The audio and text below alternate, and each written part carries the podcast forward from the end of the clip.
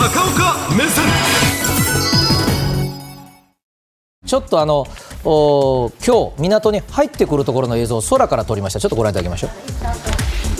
これはもうかなりな巨大な船なんですが、これ港に入ってはい、上からこう順番に甲板見ていきます。並んでるのはヘリコプターです。で、えー、一番船の先頭のあたり、はい、ここで止めてください。で、これがですね、戦闘機なんですね。えー、F35 の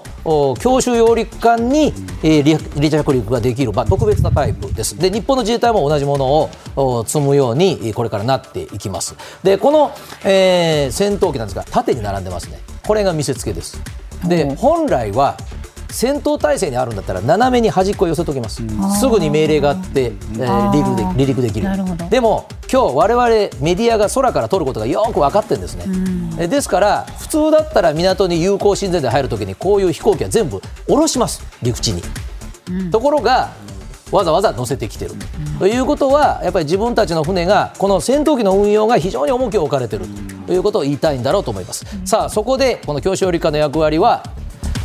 有事が米国にあった時に最初に行く運び屋さんです。で、えー、これはですね何を運ぶかというと一番のお客さんは海兵隊さんです。で、これ普段はですね、飛行機も積んでません。ヘリも積んでません。まあ、大きな、まあ、例えがいいかな、ビジネスホテルが浮かんでるようなもんです。で、この中に、えー、乗組員とは別に2000人ぐらいの海兵隊員を乗せて運ぶんですが、日本は特殊でありまして、この船の事実上の僕は佐世保に普段います。で、アメリカ大統領からの命令が出ますと、戦闘機は山口の岩国から飛んでくるんです、自分で。で自分で着陸して乗ります。それからよくニュースで出るオスプレイ。これは沖縄の普天間の基地からこれも自分で飛んできます、うん、で沖縄の港に入って、えー、海兵隊の人間とそれから戦闘車両なんかを積むと。いう形で普段はこの上にいっぱいこの飛行機が乗ってるんですが今回は見せたいものだけ乗せてきたということになります。でこの海兵隊がなぜ、えー、大阪に来るのかということですがここですね。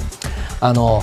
関西っていうのは京都、大阪、神戸、まあ、もちろんいいことでもあるんですけども大きな軍港のようなものはありません。あるのは舞鶴だけです、で舞鶴も米軍の基地ではありません、ということになりますと日本の大きな人口が集中するエリアでありながら関東には横須賀があってここに空母がいるんですけどね、まあ、そういう意味ではあの大型船がなかなか入ることがないわけですがじゃあ大阪に来た意味は何か。入港することそのものが能力を見せることになります。で何の能力かと言いますと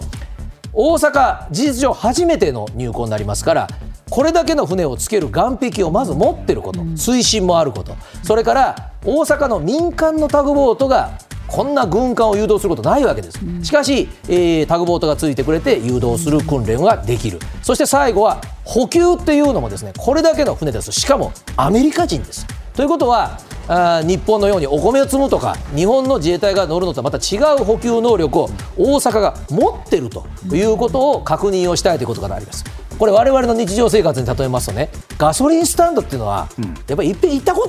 とのあるところが信頼性があるわけですよ。入れ方も分かるし、えー、あそこコンビニもついてるんだから、うん、そういう意味では大阪港に入るというのは他にもですね日本には大きな港があります、うん、普段軍港でもなく自衛隊の基地でもない。しかしそういったところに寄港するということはこれ場合によってはアメリカ政府は日本という字を世界に変えます。どこの港であっても能力を一つ一つ確認していきながら有事対応能力を見せつける。どこに見せつけるのか見せつけられている国はよく分かってるはずです。はい